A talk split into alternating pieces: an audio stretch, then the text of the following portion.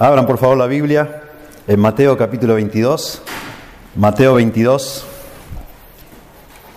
versículos 15 al 22. Mateo 22, del 15 al 22.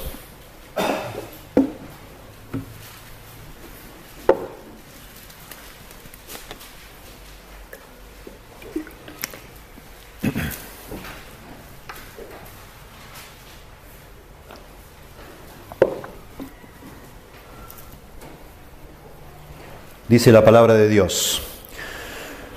Entonces se fueron los fariseos y consultaron cómo sorprenderle en alguna palabra. Y le enviaron los discípulos de ellos con los herodianos, diciendo, Maestro, sabemos que eres amante de la verdad y que enseñas con verdad el camino de Dios y que no te cuidas de nadie porque no miras la apariencia de los hombres. Dinos pues qué te parece. ¿Es lícito dar tributo a César o no? Pero Jesús, conociendo la malicia de ellos, les dijo, ¿por qué me tentáis hipócritas? Mostradme la moneda del tributo. Y ellos le presentaron un denario. Entonces les dijo, ¿de quién es esta imagen y la inscripción? Le dijeron, de César. Y les dijo, dad pues a César lo que es de César y a Dios lo que es de Dios. Oyendo esto, se maravillaron y dejándole, se fueron. Interesante cuando leemos esto en los Evangelios, este encuentro el martes de la semana de la Pasión, dos días antes de de que apresaran a Jesús tres días antes de que muriera en la cruz. Interesante cuando vemos esta, este encuentro, esta tentación que le, plantean los líderes religiosos y cómo él sale airoso de, esa, de esta trampa que le tienden. Bueno, de alguna manera para cuando uno lo lee en el contexto lo que viene leyendo, sorprende y dice, wow, qué maravilloso Jesús, qué, qué sabio, qué interesante cómo se escapó de esa trampa que le tendieron. Pero sorprende cuando uno lo pone esto en el contexto de toda la Biblia y lo que la Biblia nos enseña sobre el lugar que debe tener un cristiano en relación a la política, al gobierno. ¿Cuántas enseñanzas hay en esto? En estas cortitas palabras que son súper ingeniosas, notablemente ingeniosas, con las que Jesús zafa de esa tentación, hay mucha sabiduría y por supuesto principios de los cuales podemos aprender. Y yo quisiera dedicar hoy a sacar principios de acá y probablemente la semana que viene seguir en el tema sobre lo que nosotros como cristianos deberíamos, cómo deberíamos colocarnos frente al gobierno humano, al gobierno civil, a la política.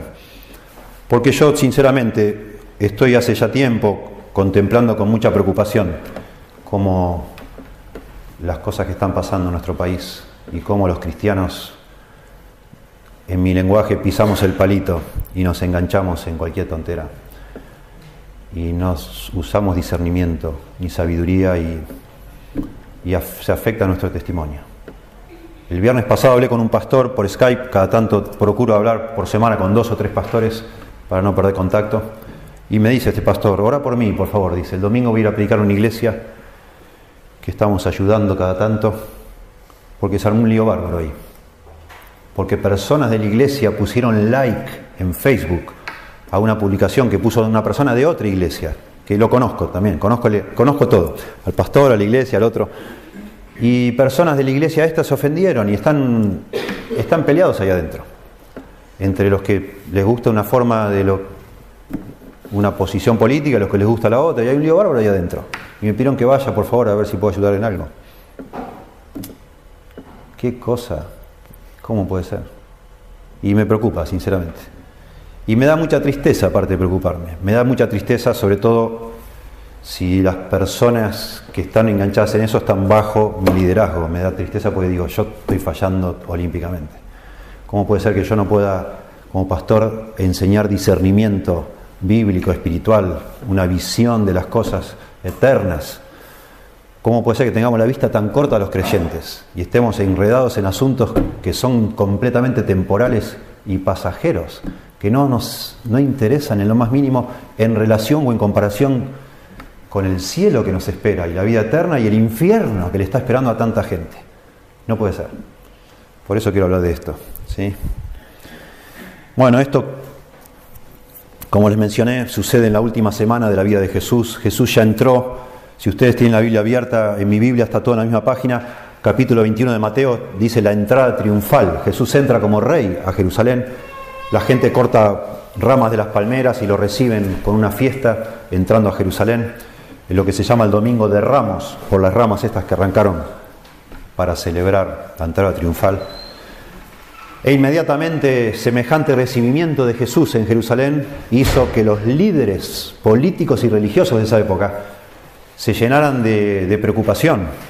Nos dice en otra parte que estaban llenos de envidia los fariseos, los líderes religiosos, porque Jesús, la popularidad de Jesús venía creciendo, la fama de Jesús. Jesús trató de mantenerse lejos durante casi todo su ministerio de Jerusalén. Muy poquitas veces se acercó a Jerusalén, donde se cocinaba, digamos así, la política y la religión. Él estaba en Galilea, alejado, bastante alejado. Pero desde Galilea él venían las noticias, obviamente, de que este hombre hacía milagros, que sanaba enfermos, que enseñaba como nunca nadie había enseñado, que tenía una autoridad moral, espiritual, religiosa, asombrosa. Y bueno, al final entró en Jerusalén y empezó a hacer cosas que también llamaron la atención y molestaron mucho. Purificó el templo, todo en el capítulo 21, de alguna manera condenando lo que estaban haciendo los religiosos de esa época. Se fue a dormir en una ciudad muy cercana ahí, Betania, un pueblito, y vuelve al día siguiente, martes, eh, bueno, lunes, el martes, donde sucede esto. Él ya a la mañana había tenido discusiones con los fariseos que se habían acercado para tentarle. Nos dice el capítulo 21, el verso 23, que dice, ¿con qué autoridad haces estas cosas?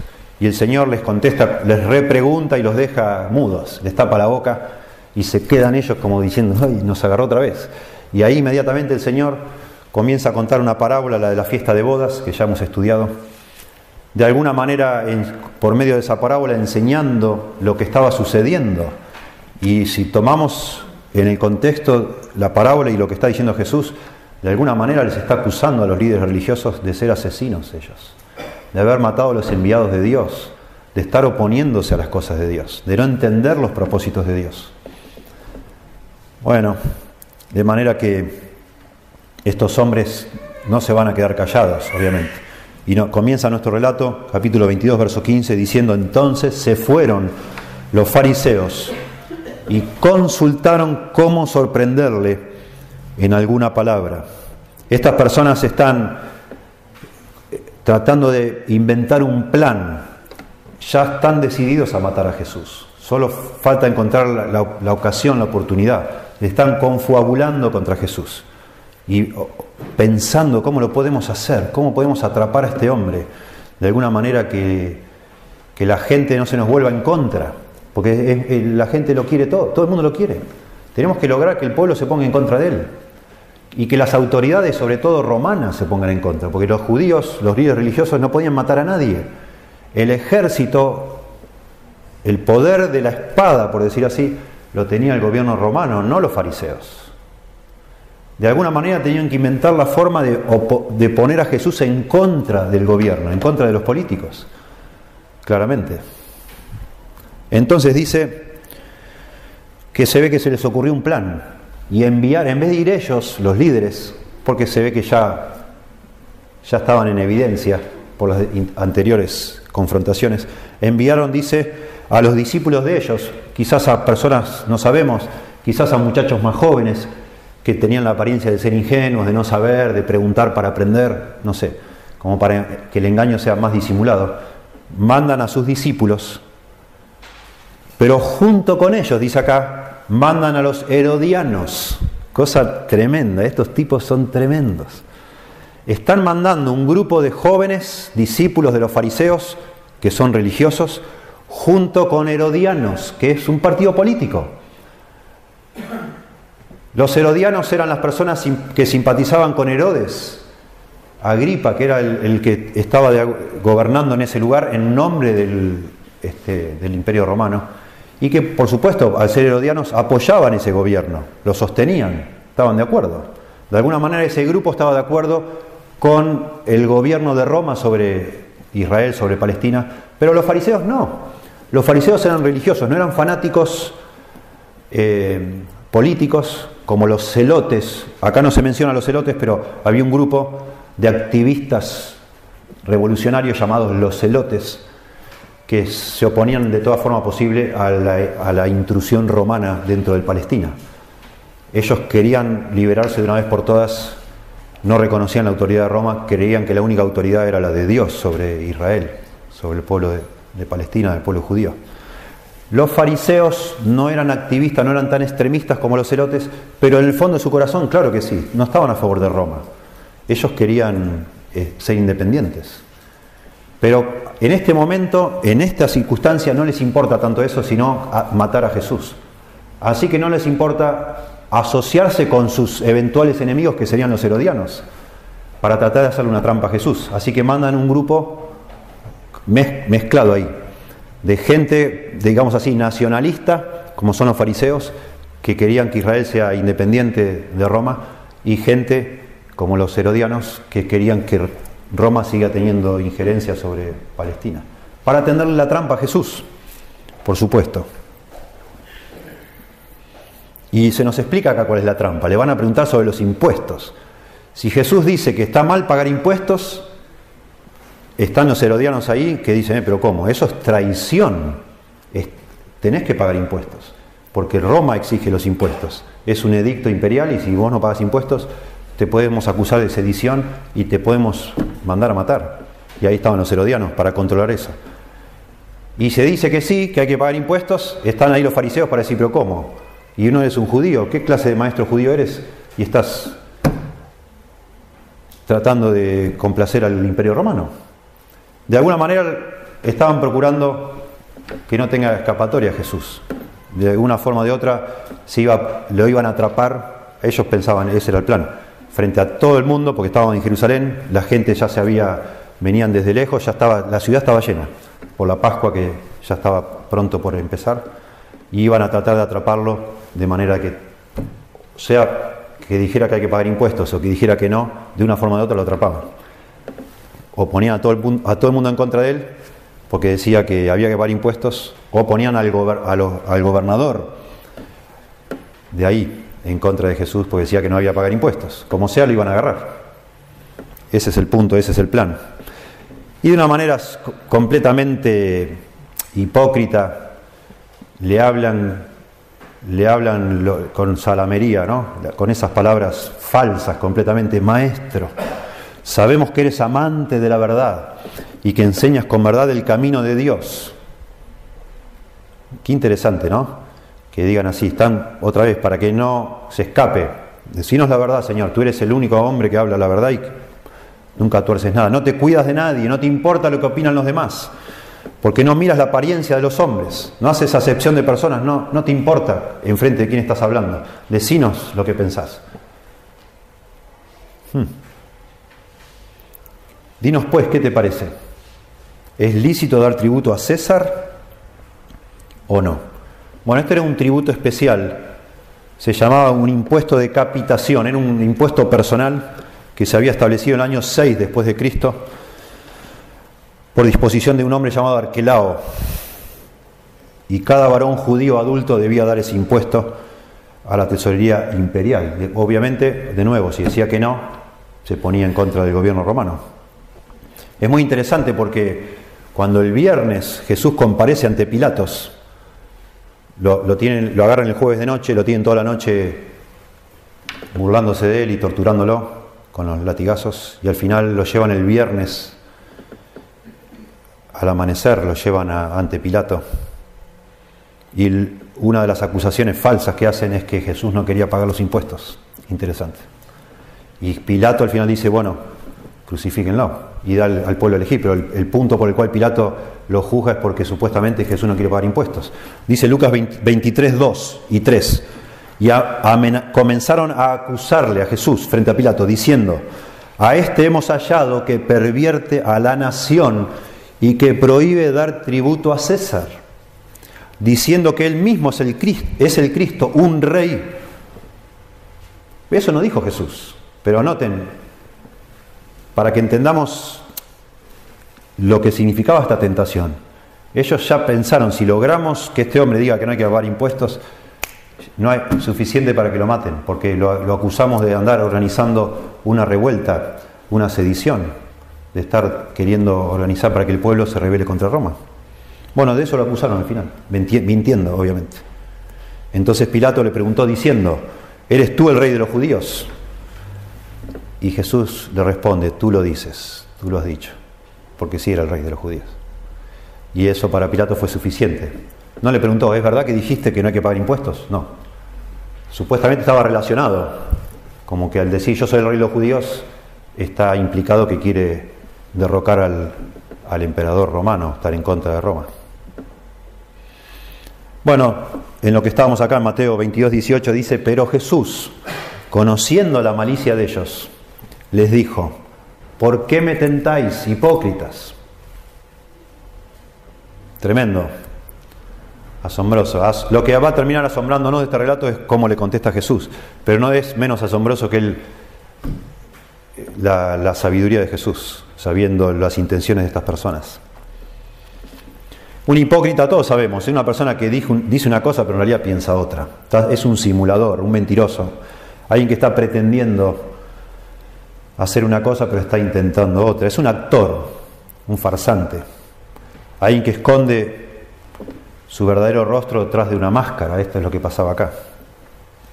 Y entonces Jesús, con una cierta tensión en esa situación, dice, mostradme una moneda de la que usaban para pagar el impuesto.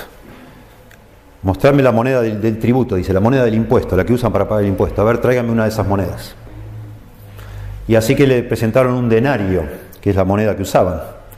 Un denario era una moneda romana de plata, más o menos equivalente a una dracma griega, una monedita de 60 gramos, chiquitita. Era lo que ganaba una persona trabajando un día un día de trabajo. Estaba lleno de esas monedas, lo vemos en la Biblia, la mencionan todo el tiempo en el Nuevo Testamento. Y en esa época de Pascua todo el mundo tendría monedas. Cuando dijo tráiganme un denario ahí, enseguida le habrán dado un denario. Imagínense la tensión ahí con el denario Jesús en la mano y todos callados viendo a ver qué tramposas pensando, ya está, lo agarramos, lo agarramos, ¿qué va a decir? Tiene el denario ahí, en el denario estaba la, eh, fundido en el denario, grabado, la, cara del César. La cara del César. Los herodianos no sabemos, a lo mejor los muchachos estos herodianos dirían, bueno, cuando vea la cara del César, a lo mejor hable con desprecio del César, suficiente, y diga que no hay que pagar y se burle de lo que está acá en la moneda. Lo agarramos. Los fariseos a lo mejor también pensando, dice, bueno, cuando agarre la moneda y la lea lo que está en la moneda y diga, por lo menos va a decir que esto viola uno de los mandamientos. Porque ¿qué es eso de hacer una imagen de una persona y poner en la moneda que ese hombre es casi un dios? Porque así ponían de los emperadores romanos. De un lado de un denario decía Tiberio César Augusto, hijo del divino Augusto. Y del otro lado de la monedita esta decía sumo sacerdote, pontifex maximum, decía, cosa que no era cierto. Ni era hijo divino de nadie, ni era sumo sacerdote de nadie, el hombre, el César. Así que los fariseos habrán dicho, bueno, listo, ya está, la, la hicimos. Bueno, y la respuesta la sabemos todos. Con la monedita en la mano, el Señor dijo, ¿de quién es esta imagen? y la inscripción que dice acá, Tiberio César. Le dijeron de César. A propósito, César quiere decir Señor. ¿sí?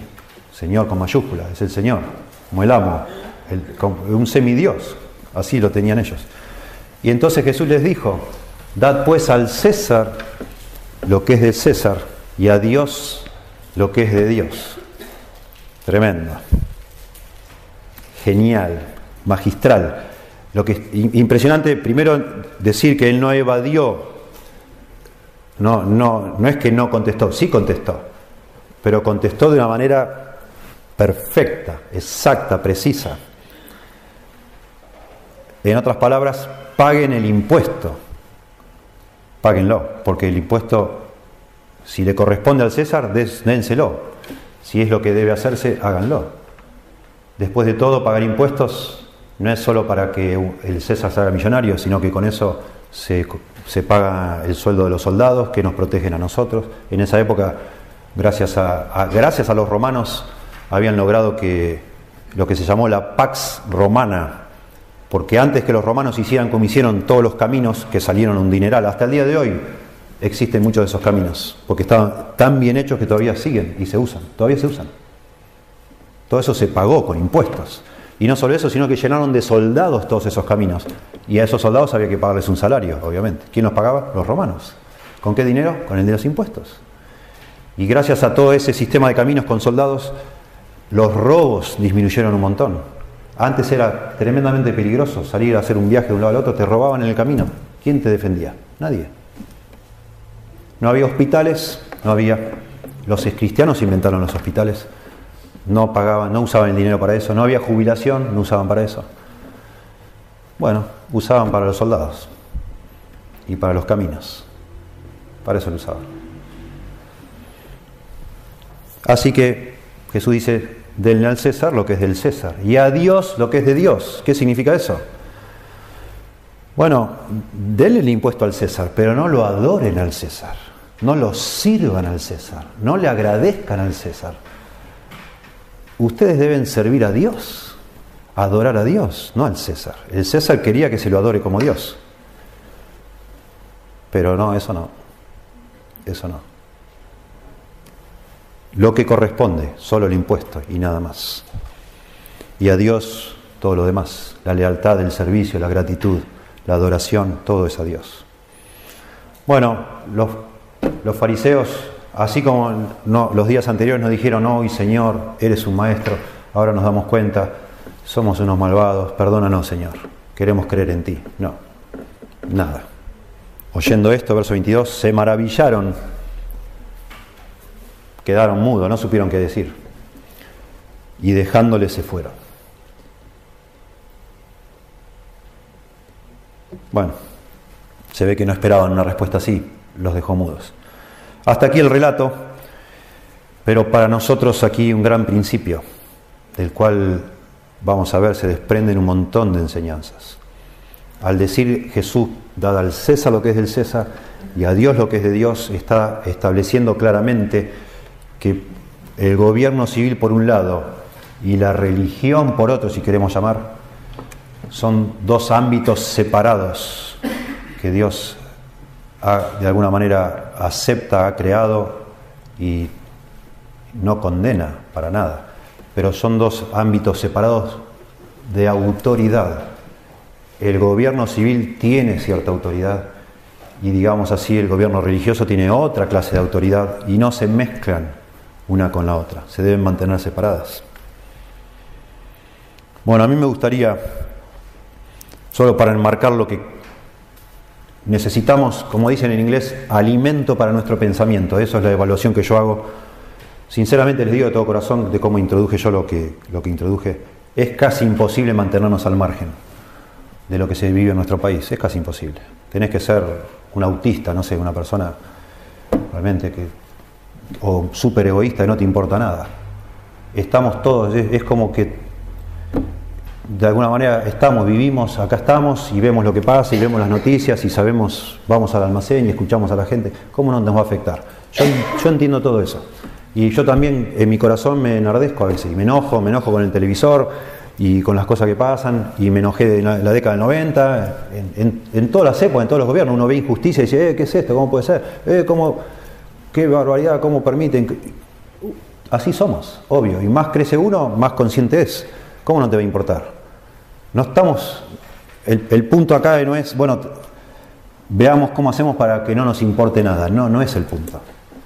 Lo que necesitamos es información bíblica para en nuestra mente todo lo que vemos que nos afecta y nos va a seguir afectando, filtrarlo de una manera que podamos comprenderlo bíblicamente y, de alguna manera categorizarlo según lo que la Biblia dice y pensar de la mejor forma que podamos. Y nos seguiremos enardeciendo quizá o nos seguirá dando bronca algunas cosas, pero necesitamos pensar bíblicamente, eso es todo. Y no es cuestión de que todos en una iglesia estemos de acuerdo con cierta manera de pensar política, porque eso no es el punto. no es, eso es absurdo. En ningún lado se nos pide eso, de ninguna manera. Déjenme explicar otra vez como alimento para nuestro pensamiento las distintas, si se quiere, posiciones que hay o maneras de ver la relación que un cristiano debe tener con el gobierno. O, a lo largo de la historia, las distintas formas que los cristianos han entendido cómo debe ser un gobierno, según la Biblia. En primer lugar, algunos han creído, con la Biblia en la mano, que el gobierno civil debería forzar a la religión.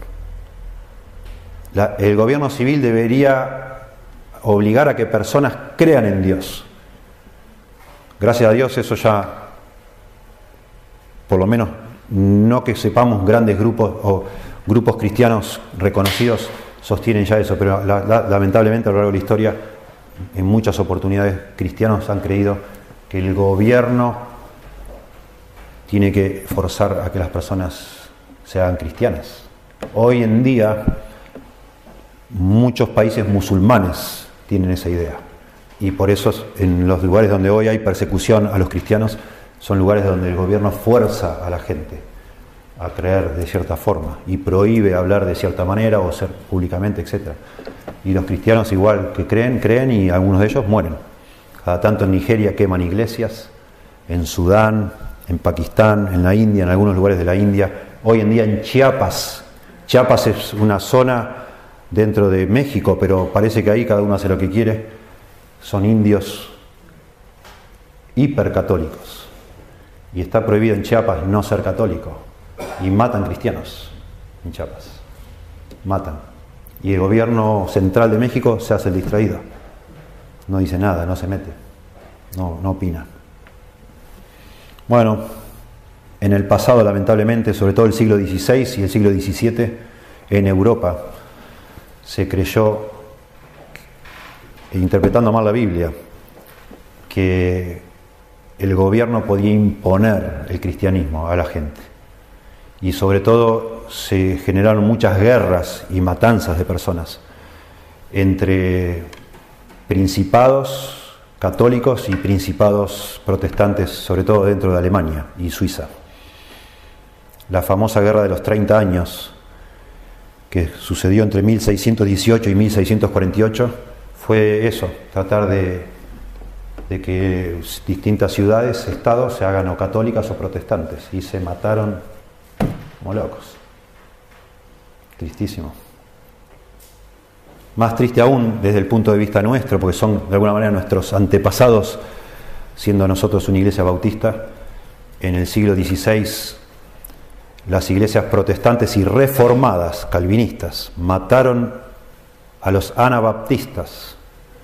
¿Por qué? porque ellos decían que una verdadera iglesia debería formarse solo por los convertidos y que esos convertidos de verdad deberían bautizarse por inmersión. Y eso significó para los reformados y los luteranos una rebelión inaceptable, así que mandaban a los ejércitos porque como el gobierno era de cada ciudad, era adosaba a un tipo de creencia, entonces tenían el derecho, digamos, tenían un ejército a su disposición y mandaban al ejército a matar gente, en el nombre de Dios. Bueno, no hace falta extendernos mucho ahí solo para ilustrar, pero está claro, con esto, dada al César lo que es del César y a Dios lo que es de Dios, es una manera clarísima en la Biblia que nos muestra que son cosas separadas, el gobierno divino y el gobierno humano. No deberían juntarse jamás, no es por este texto, primer argumento. Segundo argumento, clarísimo. Lo vemos a Jesús en su ministerio terrenal. Jamás Jesús obligó a nadie a creer en él. Jamás. Y digamos que tuvo oportunidad de hacerlo. En Lucas 9, verso 52, dice, y envió mensajeros delante de él, Jesús, los cuales fueron y entraron en una aldea de los samaritanos para hacer los preparativos, para que llegara Jesús. Mas no le recibieron los samaritanos, porque su aspecto era como de ir a Jerusalén. Los samaritanos estaban peleados con los judíos, dijeron no, no los recibieron. Viendo esto, sus discípulos, los discípulos de Jesús, Jacobo y Juan, dijeron, Señor, ¿quieres que mandemos que descienda fuego del cielo, como hizo Elías, y los consuma todos estos? Entonces volviéndose él, les reprendió diciendo, Jesús, vosotros no sabéis de qué espíritu sois, porque el Hijo del Hombre no ha venido para perder las almas de los hombres, sino para salvarlas. Y se fueron a otra aldea. ¿No me quieren recibir? Bueno, vámonos a otro lado. No, no, no vine yo a eso, dice Jesús. Cuando Pedro sacó una espada allá en el jardín, cuando lo vienen a, a, prender a Jesús y le corta la oreja al centurión, a Malco, Jesús le dice, Pedro, ¿qué haces? No, no, yo no voy a permitir que te agarren, Señor, yo te defiendo. Y el Señor dice, no, Pedro, vos pensás, Pedro, que si yo quisiera no podría mandar ya mismo, le oraría al Padre y mandaría una legión de ángeles. Y mataríamos a todos en este instante, pero no, no es así. No es lo que yo quiero hacer. Jamás, de los jamás. Es una contradicción tremenda. ¿Cómo vas a obligar a alguien a que sea cristiano? Ese es el tercer argumento. La fe verdadera, según la Biblia, no se puede obligar a nadie. La fe salvadora es una fe de corazón. Es voluntario, es algo que alguien quiere creer o no quiere creer. ¿Cómo lo vas a imponer eso? No existe tal cosa como un país cristiano. No existe, nunca existió. Es imposible que haya un país cristiano. Tenemos que olvidarnos de esa posibilidad. Cuando lamentablemente en la historia hubo personas que quisieron hacer países cristianos, hicieron un desastre. Y esa es una de las cosas tristes que tenemos que decir de Calvino. Calvino se involucró en un proyecto en Ginebra, en Suiza. No era país en ese momento, Suiza eran cantones, distintas ciudades, pero lo invitaron a, Calvino, lo llamaron, él era francés, a que vaya a vivir a Ginebra para establecer en Ginebra una teocracia, así se llama, el gobierno de Dios. Y quisieron hacer un gobierno cristiano y que todo el mundo sea cristiano y mataron gente por creer en contra. Bueno, es fácil y es un error tonto desde lejos, con la distancia histórica, opinar de lo que hace otro en otro momento de la historia, porque tenían otro valor, otros conceptos. Pero más allá de los conceptos que se tenían en cada época, está claro que bíblicamente es imposible por la espada imponer las creencias, no se puede. Ni por la espada, ni por decreto, ni por la ley, ni por nada. supongamos que, que se estableciera una ley algún día en este país de que todo el mundo sea cristiano. Eso no puede hacer que nadie se haga cristiano. Es imposible. No se puede. No se puede forzar la fe genuina. Y finalmente, cuarto argumento. Primero, bueno, está separado César por un lado, Dios por el otro, son cosas distintas. En segundo lugar, dijimos, Jesús nunca obligó a nadie a creer. En tercer lugar, la fe genuina no se puede forzar. En cuarto lugar, Jesús dijo que su reino no era de este mundo. Juan 18:33. Entonces Pilato volvió a entrar en el pretorio y llamó a Jesús y le dijo, ¿eres tú el rey de los judíos? Jesús le respondió, ¿Dices tú esto por ti mismo o te lo han dicho otros de mí? Pilato respondió, ¿soy yo acaso judío? Tu nación y los principales sacerdotes te han entregado a mí. ¿Qué has hecho? Le dice Pilato a Jesús. Respondió Jesús, verso 36, Juan 18. Mi reino no es de este mundo. Si mi reino fuera de este mundo, dice Jesús, mis servidores pelearían para que yo no fuera entregado a los judíos, pero mi reino no es de aquí. Más claro, imposible. Mi reino no es de este mundo, dice Jesús. Esto tiene implicaciones tremendas para nosotros hoy. Ninguno de nosotros, de ninguna manera, pienso yo, se nos ocurría jamás tratar de instaurar en Argentina un, un gobierno cristiano que prohíba a todo el mundo ser de otra religión. Es obvio que no. Pero aún así, aunque no ese es el deseo de ninguno de nosotros, pienso que pensar un poco en este extremo, porque es un extremo, nos tiene que ayudar de alguna manera a elaborar ciertos pensamientos. Supongamos, por un momento, imaginemos que algún día aparece un candidato presidencial o, para la gobernación o para la intendencia cristiano.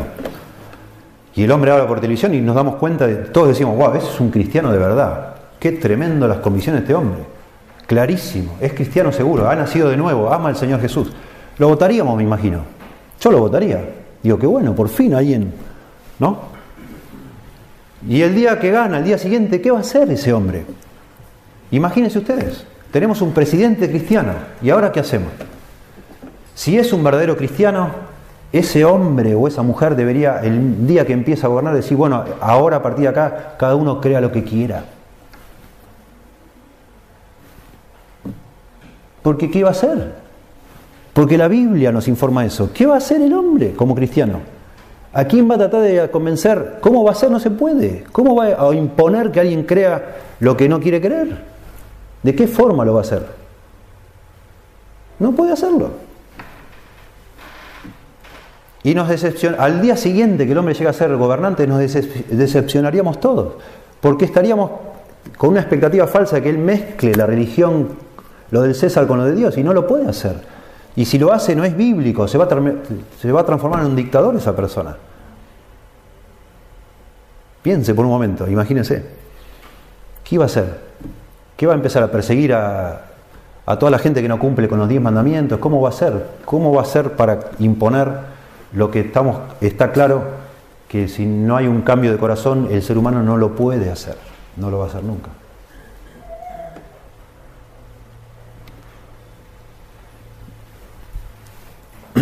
Interesante, no quiero demorarme mucho, pero interesante esta semana que pasó, escuché a un politólogo argentino en la radio, Malamud, de apellido, él vive en, Lisboa, en Portugal, pero está escribiendo, me parece que trabaja en una universidad allá, y está escribiendo desde afuera artículos sobre la situación de Argentina y de Brasil, escribe de ambos. Y el hombre es un experto en política y compara mucho lo que pasó en Italia y en otros países donde supuestamente de golpe por el clamor popular, todo el mundo quería que se aplique justicia, justicia, justicia, justicia. Y el hombre está diciendo algo que llama mucho la atención, por eso lo consultan en las radios. Está diciendo, cuidado con pedir tanta justicia, porque nos vamos a quedar sin, política, sin sistema político. Y él da un ejemplo que es bien interesante, dice, ¿quién de nosotros nunca copió un cassette o fotocopió un libro entero? Dice casi, casi rayando en el concepto bíblico que no hay justo ni a un uno. Y él dice, si vamos a pedir que haya justicia, vamos a tener que empezar a mandar presas a las personas que copiaron, fotocopiaron un libro entero y que copiaron un cassette. Y ojo, porque la historia ya nos muestra que cuando queremos que haya una justicia perfecta, al final destruimos todo, porque este mundo no es perfecto, dice él. Y no lo va a ser nunca. Interesante, interesante.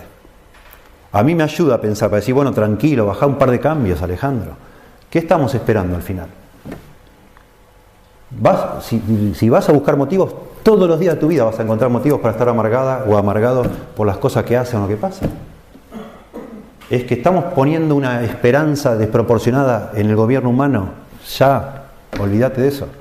No, no va a ser, no puede ser, ni aunque sean cristianos todos los que nos gobiernan, no lo van a poder lograr. Ni, en que todo el Congreso, todos los diputados, todos los senadores, todos cristianos, cosa que no va a suceder nunca, pero aunque sucediera, el día siguiente no pueden hacer nada igual. ¿Cómo lo van a imponer eso? Para que alguien lo siga, no lo van a hacer. Imposible. Bueno, en otros puntos voy a dedicar menos tiempo, pero solo otra vez para ayudarnos a pensar.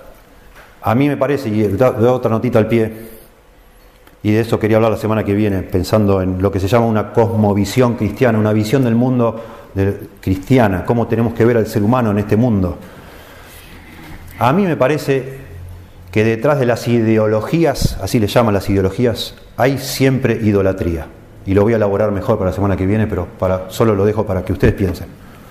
Cada vez que nosotros, lo, cualquier ser humano, pone una esperanza desmedida en, en asuntos humanos, y imagina una situación ideal de alguna manera detrás de eso hay una forma de idolatría. Porque solo Dios puede suplir todas nuestras necesidades. Nunca jamás va a haber una situación en este mundo, en la tierra, ideal que nos satisfaga y nos conforme, donde veamos justicia y equidad, no va a haber nunca. Y cada vez que alguien en nombre de una cierta ideología que supuestamente va a lograr que por fin haya esa situación ideal, esas, ideologías convencen mucho a, los seres humanos porque les falta Dios. Y entonces ponen su esperanza en eso en vez de en Dios. Y, generan una, una pasión que es realmente irracional. Porque es esa pasión del corazón de cuando una persona pone a otra cosa en lugar de Dios. Es idolatría. Pero nosotros los cristianos deberíamos estar pero recontra avispados de eso, porque nos damos cuenta que solo Dios puede hacer eso, satisfacer. Ni aún en la situación más perfecta que hubo jamás, que fue en el jardín del Edén, fue perfecto, no había nadie, solo Dios, Adán y Eva. Y la arruinaron. Pensá, ¿qué más perfecto podemos crear en este mundo aparte del Edén? No hay nada más, no podemos más, eh, debajo del cielo, ¿no? Debajo del sol. No, no, no puede haber una situación más perfecta. Y aún así lo arruinaron. Y después nos habla la Biblia del reino milenial de Cristo, cuando Él reine acá con vara de hierro, y al final del milenio va a haber una rebelión enorme contra Cristo, nos dice Apocalipsis. De personas que en su corazón no lo aceptaron, ni aún Cristo gobernando en este mundo va a poder imponer que la gente se sujete a Él. Se van a sujetar por autoridad, pero no de corazón. En cuanto tengan la oportunidad de mostrar lo que hay en su corazón, nos muestra ahí la Biblia lo que se llama la rebelión de Gog y Magog. Lo mismo. Todo de punta a punta la Biblia, desde Génesis 3 hasta la rebelión después del milenio, toda una gran demostración de que en realidad los seres humanos, todos, absolutamente todos, mereceríamos todos ni haber nacido, haber nacido en el infierno mismo.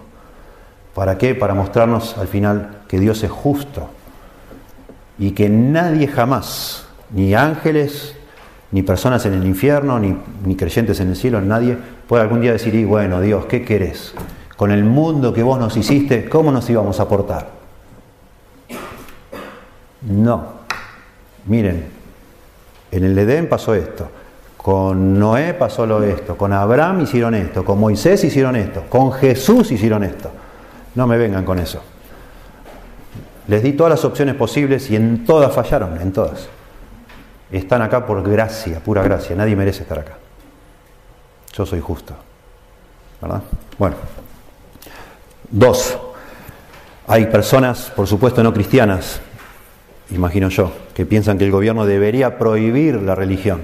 Eso viene creciendo como un movimiento tremendo, cada vez más. Hoy en día en Estados Unidos eso es notable y sobre todo sorprendente porque era una nación que se consideraba cristiana hasta hace poco. Se están sacando cruces de las escuelas, se sacan monumentos, se sacan inscripciones de los diez mandamientos, se, prohíbe orar en las escuelas, en, los eventos deportivos, eh, dicen que no, no se puede mezclar una cosa con otra. Y eh, todo un movimiento muy fuerte, muy fuerte. Llaman religión hasta la postura que vos tenés sobre el matrimonio, decir, bueno, eso es religión, eso no te metas. Y, una mezcla, una falta de discernimiento completa, pero muy agresivo contra el cristianismo, claramente. Claramente. Bueno, la Biblia, no hace falta gastar muchos minutos en esto, pero la Biblia claramente dice que el gobierno humano ha sido puesto por Dios, recién lo leímos en, Romanos capítulo 13. Dios es la autoridad que está por encima del gobierno humano. Y nosotros tenemos que entender, y eso da para un sermón entero, cuál es el ámbito de autoridad que tiene un gobierno. El gobierno tiene autoridad y nosotros debemos sujetarnos a la autoridad del gobierno humano, pero hasta cierto límite. Esa autoridad del gobierno ha sido dada por Dios al gobierno. Y el gobierno se puede extralimitar en cómo usa esa autoridad. Y si se extralimita, ni usted ni yo estamos obligados a obedecer en eso que se extralimita al gobierno. Déjeme explicarlo con un ejemplo, los que hace tiempo que están en esta iglesia ya lo han escuchado. Imagínese que un policía lo para en la ruta, se para al costado de la ruta, le hace seña, ¿usted debe parar? Sí, debe parar. ¿Tiene derecho un policía a parar usted en la ruta, a, frenar su libre circulación por el, mapa del país, sí tiene derecho. Así que entonces el hombre hace seño y para. Se acerca a la ventanilla y le dice, registro de conducir, ¿Tiene derecho a pedir el registro concil? Sí, tiene derecho. Le da el registro de concil. Seguro, seguro. Cédula verde, cédula verde.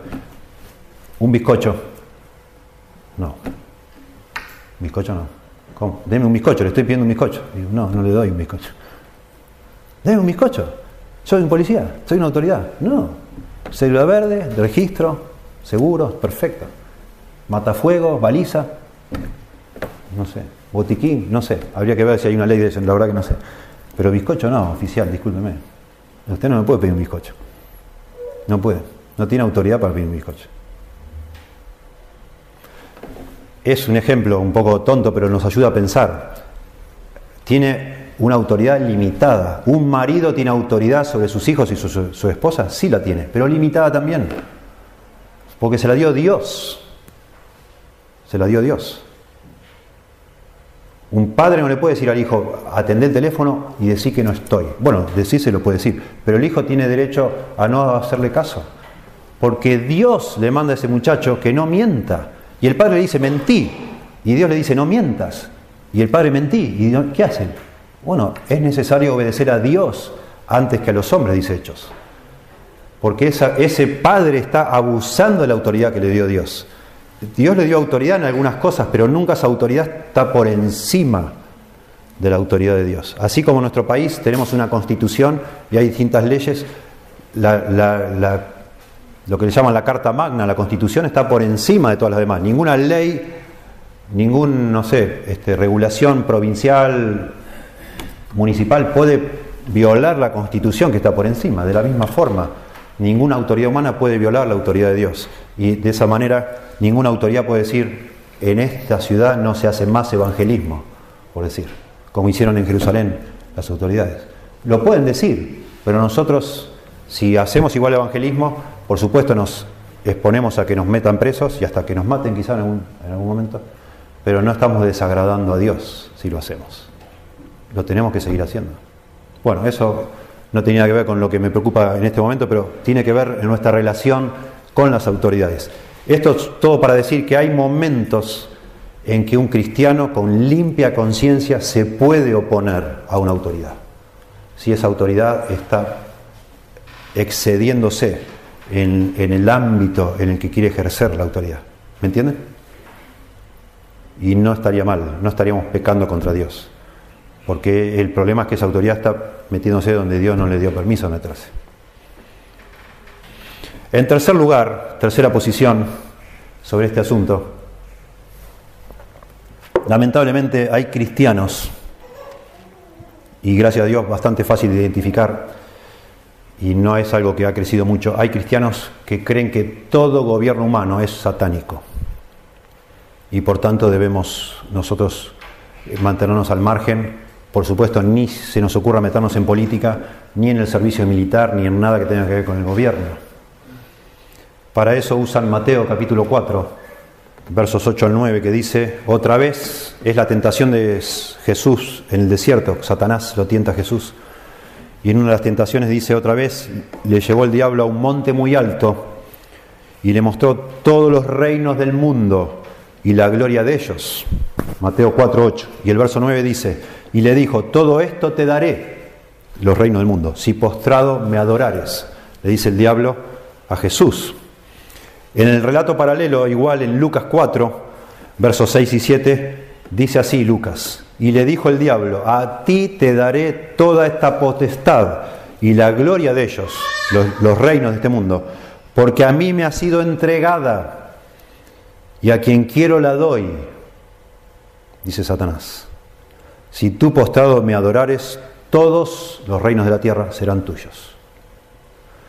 Basados en estos dos versículos, hay personas que dicen, bueno, la Biblia enseña que todos los reinos de la tierra, todos los gobiernos humanos están bajo el dominio de Satanás, son satánicos. Por ende, nosotros no tenemos que ni meternos en eso, huir de ahí, como la peste. Bueno, hay un error en este razonamiento. Satanás es mentiroso y es el padre de la mentira y miente desde el principio. Y esto no es verdad, lo que le dijo Satanás a Jesús. Es mentira, lo estaba engañando. No son los reinos de la tierra de Satanás. ¿De dónde salió eso? No. La forma de saberlo es mirar qué dice el resto de la Biblia sobre los reinos de la tierra. Y no dicen eso. No dice eso.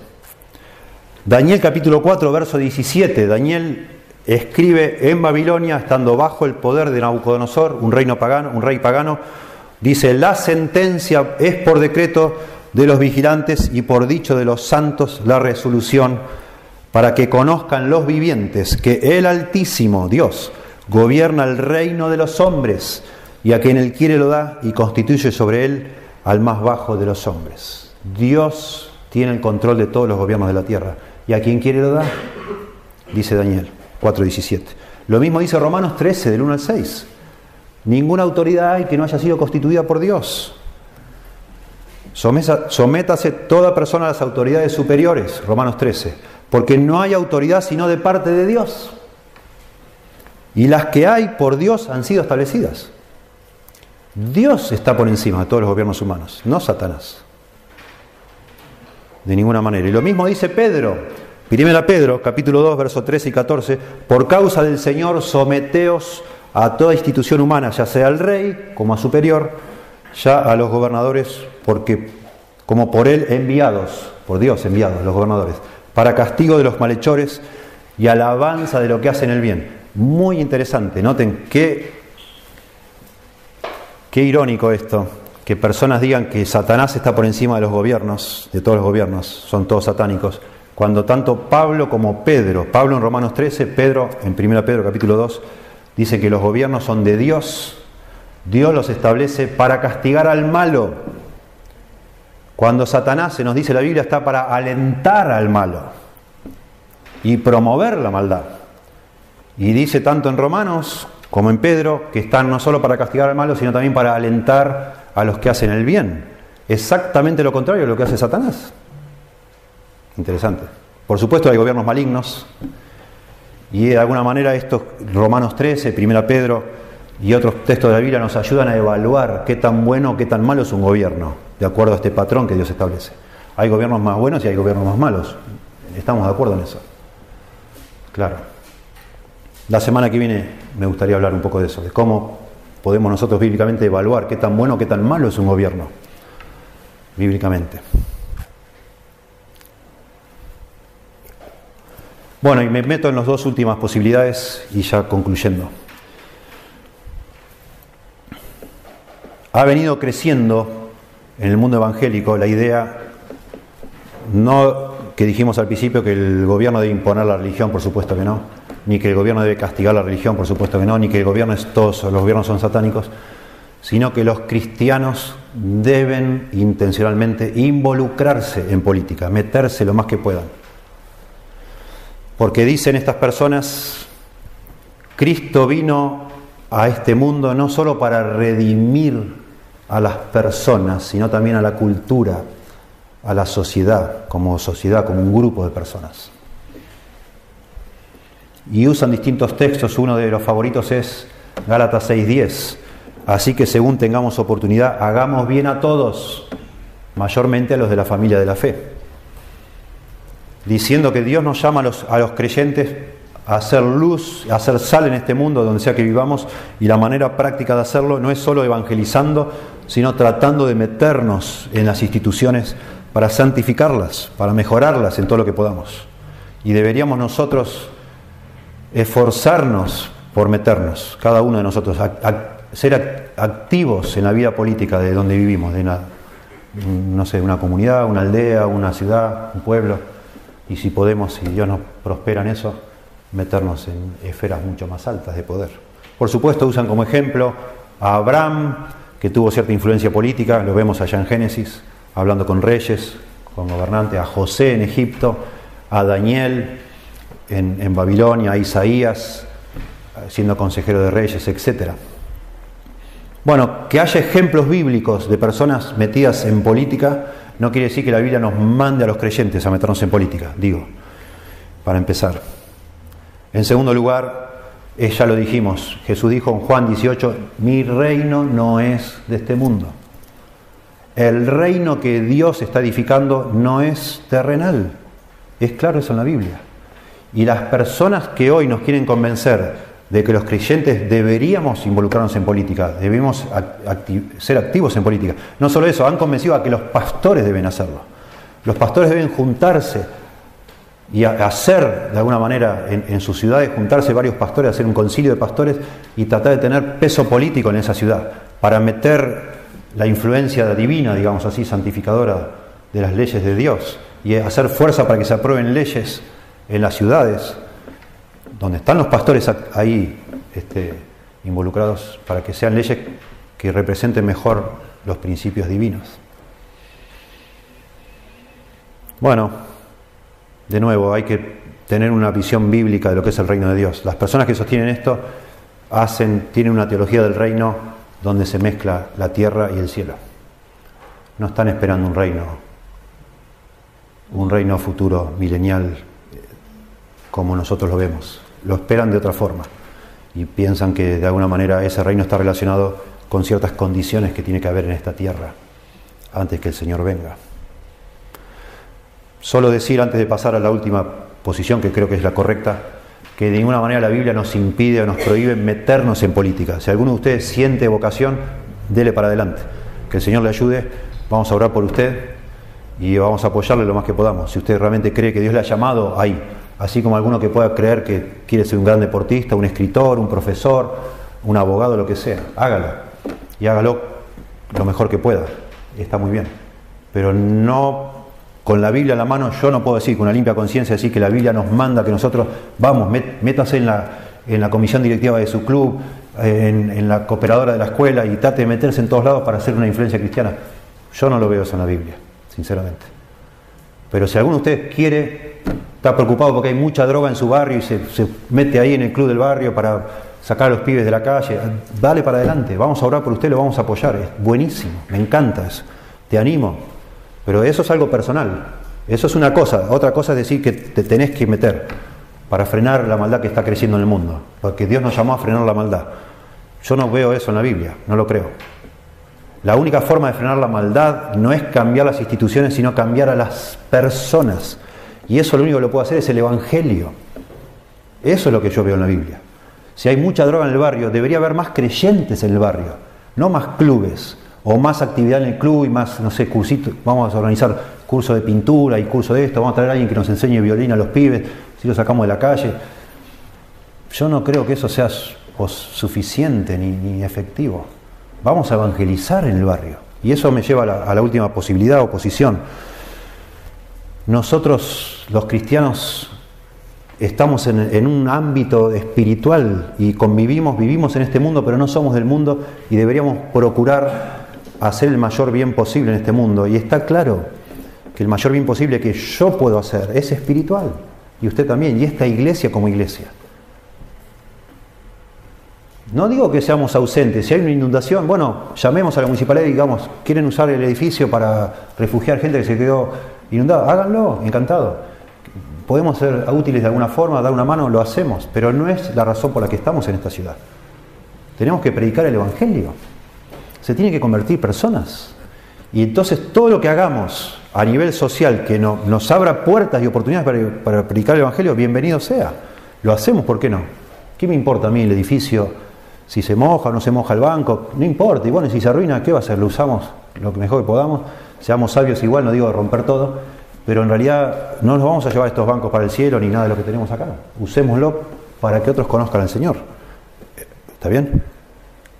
Pero es, eso es una cosa, decir, que de alguna manera mi, nuestra eh, eh, envolvimiento en la sociedad tiene que ver con ver cómo buscar oportunidades para compartir el Evangelio, porque eso es lo que va a cambiar nuestra sociedad, que haya más cristianos, no, ninguna otra cosa la va a poder cambiar claramente. Y eso entonces tiene que ver claramente con convicciones bíblicas. Tenemos que tener una visión de lo que es el reino de Dios. Es un reino espiritual. Jesucristo hoy está reinando en los corazones de los creyentes. Un día va a reinar en este mundo, pero eso es independientemente de lo que vos y yo hagamos en política. Él va a venir a reinar, lo dice Apocalipsis, no importa lo que hagamos. No importa si triunfa acá el, gobierno populista o el liberal o el neoliberal, o lo que no interesa eso. El Señor va a venir, como sea va a venir. y Él va a instaurar su reino. No importa qué facción política va ganando, no interesa. Pero lo que sí interesa es cuántas personas se convierten en cristianas. Eso es lo que interesa hoy en día. Y ese es el reino de Dios hoy en la tierra. Está en nuestros corazones. Así es. En segundo lugar, debemos, debemos tener no solo un concepto claro de lo que es el reino de Dios, sino un concepto claro de cuál es el problema del hombre. El problema del hombre es el pecado, es la falta de perdón, es la culpa. Y la solución es el Evangelio. No son las instituciones. El, el problema del hombre, la maldad, no está en las instituciones, sino está en el corazón del hombre. Y el único que se puede hacer para cambiar eso es cambiar el corazón del hombre, y eso es el Evangelio. La gente necesita un bienestar en su alma.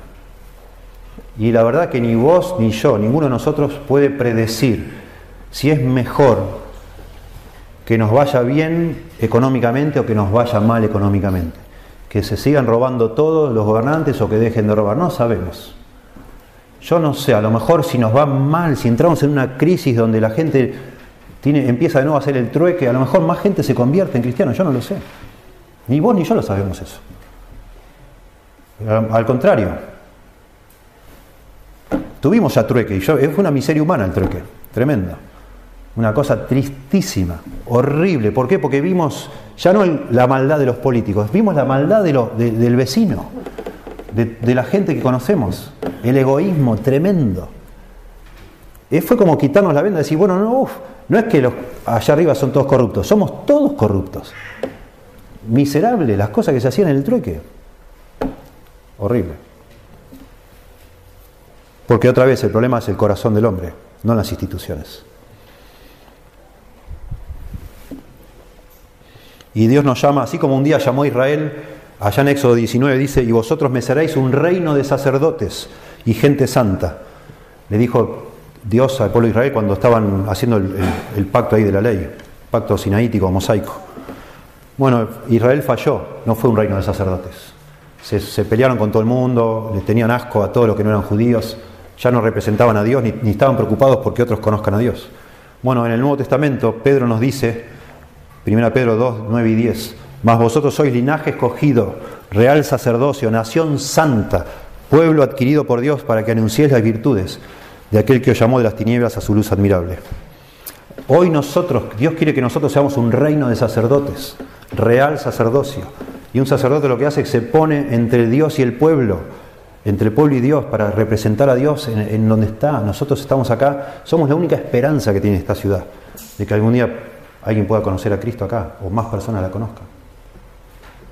¿Qué, qué necedad que tomemos partido por o somos blancos, somos colorados, somos de esto, somos lo otro, cuando el vecino enfrente a lo mejor es de exactamente el bando contrario y cuando sabe que yo soy de este, ya me toma por enemigo. ¿Y cómo le voy a hablar de Cristo a esa persona? ¿A qué le voy a evangelizar? Si el hombre me tiene como que soy un monstruo. Ni hablar de que entre nosotros podamos pelearnos. Ni hablar de eso, ¿no?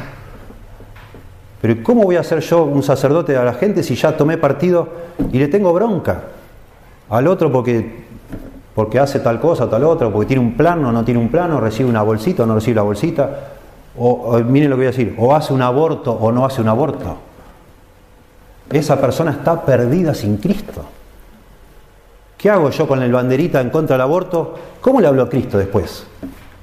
A esa muchacha que se hizo un aborto, cuando le estuve insultando en la puerta.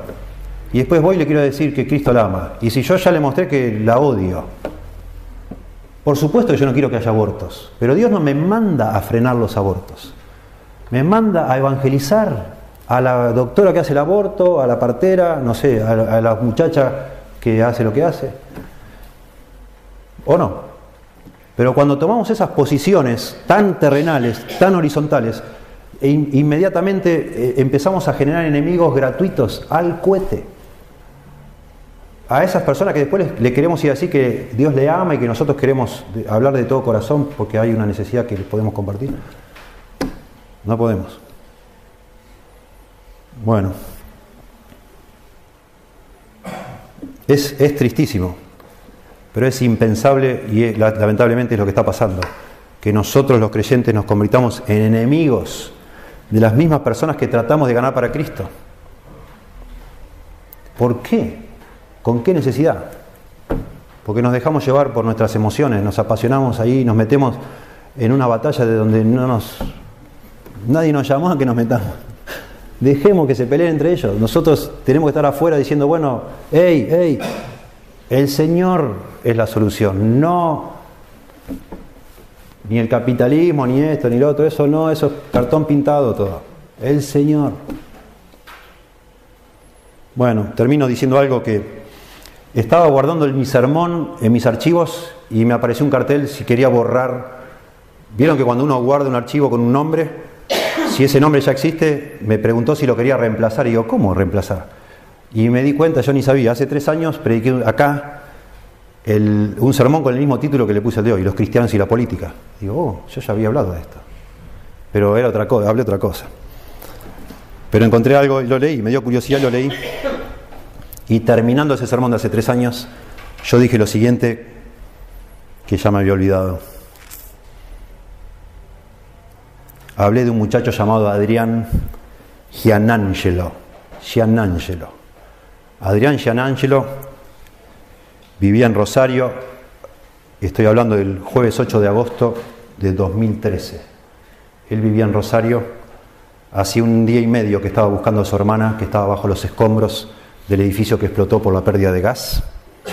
Él y todos los rescatistas estaban buscando a la hermana, la hermana de Adrián.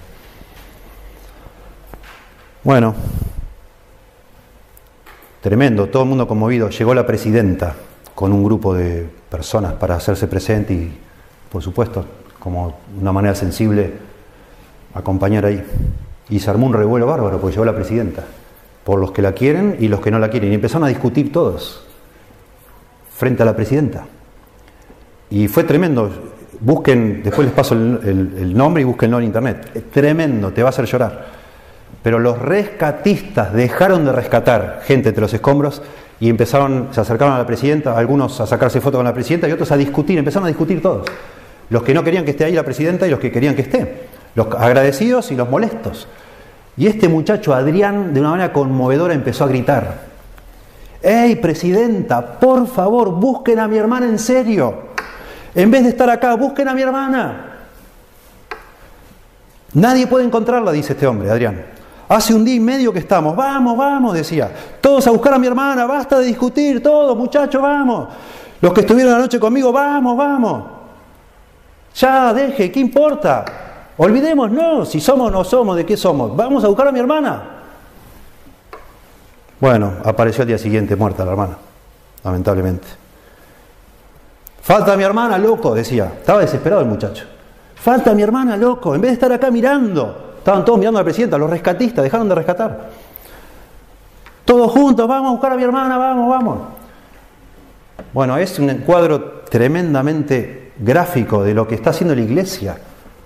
Dejémonos de hinchar con, con fulano, mengano, la política, dejémoslo. Hay gente que se está muriendo y se va al infierno. Dejen de poner cosas en Facebook o, pongamos cosas del Señor. Si le gusta usar Facebook, que Dios los bendiga, úselo, meta versículos, no se hable de la, muerte en Cristo. Pero no hable más del gobierno, de contra del gobierno, de la economía, de la política. Deje ya de eso, por favor. No es de cristianos eso. Y nos está separando entre nosotros.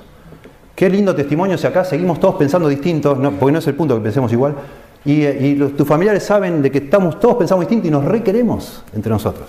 Y no nos importa. Y está bárbaro. Y bueno, está bien, si a vos te gusta, súper. Pero no, por favor, no es el punto. Acá no estamos para defender eso. No, no, dejémoslo. No, no, es un punto. No es, no es un asunto. ¿Está bien? Señor, gracias te damos por tu palabra.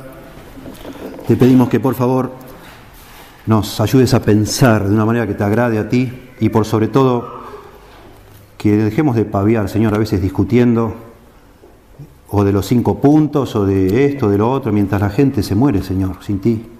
Y nosotros divirtiéndonos, en definitiva, Señor, recreándonos en nuestras discusiones, exacerbando nuestro orgullo, mostrando que sabemos o que no sé qué, pero mientras tanto personas están muriendo sin ti, Señor, y nosotros perdiendo tiempo hablando tonteras, Señor. Ayúdanos, por favor.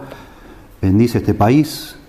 No no con prosperidad económica, Señor, sino con salvación de personas. Bendice este país con pastores que te amen, con iglesias santas, Señor, con cristianos fervorosos que no deseen cosas materiales, sino el reino de los cielos. Por favor, Señor, danos santidad, danos humildad, danos personas íntegras, Señor, para que se preocupen por las almas de los demás. Y dejemos los asuntos que no corresponden a tu reino en manos de otros, Señor, pero en definitiva, Señor, que sepamos descansar en ti, que a lo mejor las cosas empeoren o mejoren, no sabemos, pero a lo mejor si empeoran, más personas te buscan, a lo mejor si mejoran, más personas te buscan, no lo sabemos, Señor, que sea lo que sea, pero que más personas te busquen, por favor, Señor.